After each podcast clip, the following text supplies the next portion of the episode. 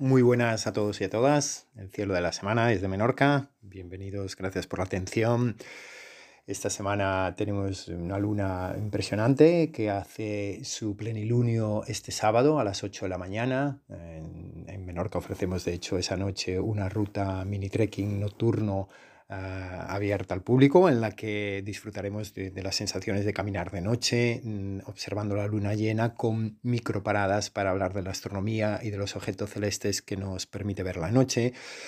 Muy buena previsión este fin de semana, así que espero que disfruten de, este espectáculo que nos quedan estos días de, la luna increscendo. ¿no? La luna ahora mismo está en el lado opuesto al sol, se va a poner justo a 180 grados y es un, momento para disfrutar de nuestro satélite natural que evidentemente nos apaga prácticamente el resto del cielo y toda la atención pues se centra en la luna, tal y como pasa con el sol durante el día que nuestra estrella principal pues eh, copa todo el cielo, lo apaga todo y prácticamente no deja ver nada a pesar de que ahí en ese trasfondo de cielo eh, pues está lleno de estrellas también evidentemente. ¿no?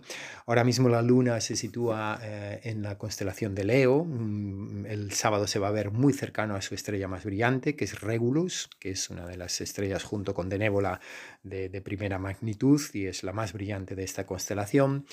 Y como siempre digo, no es el mejor momento para observar la luna porque eh, a nivel telescopios me refiero, porque pues es demasiada luz por un lado, es una luz que impacta demasiado en la retina y nos ciega en gran medida cuando ponemos un objeto, perdón, un instrumento que, que nos acerca y nos potencia al objeto que vemos, a pesar de que está ahora mismo a 370.000 kilómetros de distancia, está como bastante, bastante cerca dentro de de, lo que puede llegar, pues esa falta de sombras, esa falta de contrastes y ese exceso de luminosidad, pues hace que lo mejor sea disfrutarla al ojo desnudo, todo, todo un espectáculo. ¿no? También creo que ha sido todo un espectáculo esta llegada a Marte, mm, seguimos con, recibiendo vídeos, sobre todo en el, canal de la NASA, eh, muy espectaculares, ¿no? Fue un éxito el, el Perseverance y el Dropcóptero que lleva Ingenuity, que ya está emitiendo imágenes, bueno, y no solo imágenes, eh, estos vídeos se pueden ver fácilmente en los canales oficiales de YouTube y demás, sino también sonidos, ¿no? Sonidos de, Marte. No sé si saben como curiosidad que los el espacio no huele, ¿no? El espacio no tiene olor, eh, aunque los astronautas suelen decir que cuando cuelgan el traje después de haber eh, hecho un recorrido espacial, ¿no? Fuera de la nave, pues cuando cuelgan el traje sí que dejan, son capaces de captar olores, ¿no? como un, cierto olor a quemado, ¿no? pero no hay eh, la misma transmisión del sonido, no hay la misma transmisión de, los sentidos, bueno, de, los conductores. ¿no? Eh, en esto, en la, en la NASA, más también podemos ver un mapa interactivo del cráter de donde ha aterrizado el Perseverance, amortizado, perdón, y, muchas más cosas que, bueno, simplemente les animo a, a, verlos porque, bueno, es un momento importante, histórico, no tanto como cuando llegamos a la Luna, pero desde luego que tiene, que tiene mucho, mucho que ver, ¿no? Bueno, no es el momento ideal para observar el cielo en términos de cielo profundo, es decir, objetos tenes más difusos como galaxias, nebulosas y clústeres y demás. Ayer mismo la observación que hacíamos un grupo de aficionados en Ciudadela, pues no podíamos prácticamente ya ver gran cosa en el cielo más allá de la luna por esa eh, reflexión que hace de la luz del sol, que es mínima, es muy poquita, pero eh, suficiente como para que veamos mucho y, eh, en la Tierra y muy poco en el cielo. ¿no? habíamos hablado en algún momento de, del brillo, y, bueno, de los conceptos básicos de, de, lo que es un cielo de calidad, ¿no? en los que se usan unos parámetros concretos para medir la calidad de ese cielo. ¿no? El brillo del fondo del cielo, es, la contaminación lumínica del, del, enclave, en este caso natural, y siempre se mide en lo que se llama arcos de segundo, ¿no?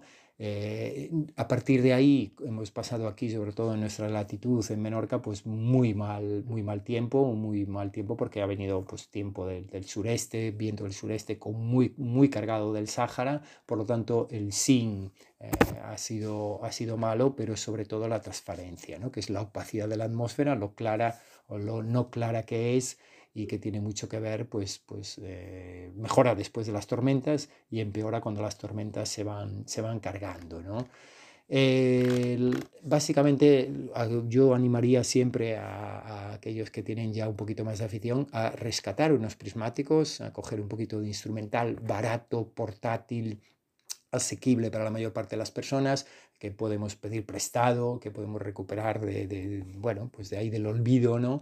Y que potencia mucho a nuestro ojo, ¿no? Como son los prismáticos, ¿no? Lo ideal es tener prismáticos astronómicos, que son prismáticos que captan mucha luz, que tienen un cierto aumento, pero simplemente recordar que lo importante no es el aumento, no es la capacidad de eh, hacer grande el objeto que veo, sino que es una relación entre esa capacidad y la cantidad de luz que, que me entra. ¿no? Valga de ejemplo que cada prismático tiene su uso y que, por ejemplo, en los prismáticos que son marítimos para navegar o para estar dentro de los barcos, pues mm, recelan mucho de, tener grandes aumentos porque el barco tiene oleajes, tiene vaivenes, tiene corrientes y por lo tanto eh, se mueve. Y si tenemos un prismático, un instrumento em, que, que, tenga mucha capacidad de, de, acercar los objetos, pues evidentemente se va a ver con mucho más bamboleo movimiento. Por lo tanto, los prismáticos marinos no suelen pasar de siete aumentos, es una una medida mm, clásica, por decirlo así. En la astronomía eh, tienen que ser pues, a partir de 10, lo, más normal, hasta 12. Eh, ese es el primer número que aparece en la instrumentación siempre aparece 12 por algo, 10 por algo, ¿no? Eh, ese primer número significa la capacidad que tiene de aumentar. Ahí, pues, si pone 15, pues son 15 aumentos. Si pone 20, son 20 aumentos. Y lo mismo en un telescopio que pone pues 200 aumentos o 500 aumentos, pues es la capacidad que tiene de de aumento, ¿no? Pero luego hay otra relación de número, hay muchos más números, cuando uno lee o sabe las especificaciones técnicas de, de, un telescopio, de un prismático, pero los dos clásicos que salen siempre es el 12 por, el 10 por, ¿no? Y eh, el por es esa relación que hace ese número, ¿no? Es decir, cuando tenemos un 8 por 42, pues entra menos luz que un 8 por 56, porque cuanto más alto sea el segundo número, más ancho va a ser el diámetro de, la lente, ¿eh? sobre todo la lente de, de fuera, ¿no?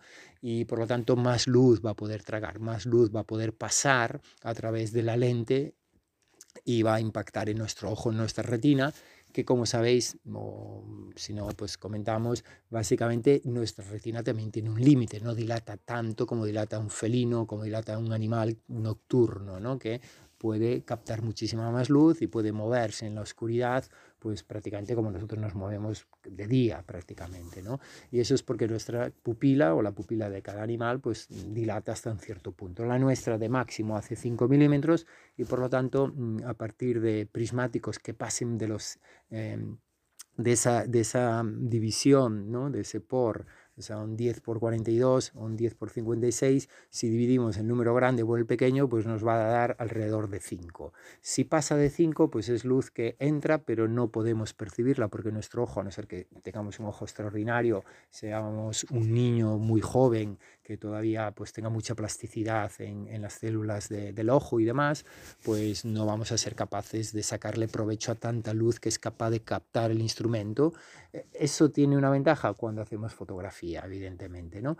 Pero cuando vemos en, en directo, en el tiempo presente, a través del ojo, pues que esa relación de división entre el segundo número y el primero pase de 5, no tiene mayor sentido para un prismático para usar para un aficionado. ¿no? Eh, el hecho de que vaya a menos de 4 o más o menos, pues hace que em, vamos a perder mucha luz, vamos a ver menos estrellas de las que verdaderamente hay ahí. ¿no? Por lo tanto, pues eso, hay que buscar un equilibrio, un prismático de 10 aumentos, 12 aumentos máximo, porque a partir de 12 ya necesitaríamos el trípode, ya no podríamos estabilizar o tendríamos que tirarnos en el suelo o tener el apoyo de, de, algo.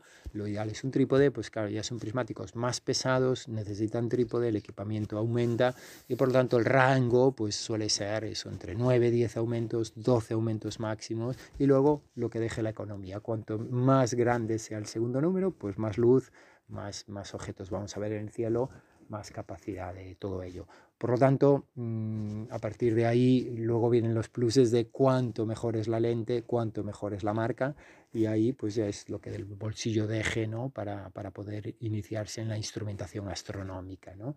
Pero hay cosas muy asequibles, hay muchas marcas, lo bueno de las marcas, marcas de renombre, bueno, se suele pagar siempre un poquito más por el hecho de tener una marca eh, posicionada y reconocida ahí, pero a la vez pues hay un gran servicio técnico también detrás, ¿no? Bueno, pues eh, seguiremos hablando de instrumentación también en, las siguientes semanas. Ah, aquí la parte, la parte inicial, deseándoles que disfruten de este plenilunio, eh, de, nuestra llegada a Marte y, sobre todo animándoles a que no dejen de mirar al cielo. Eh, un saludo, Javier Ares de Polaris Menorca.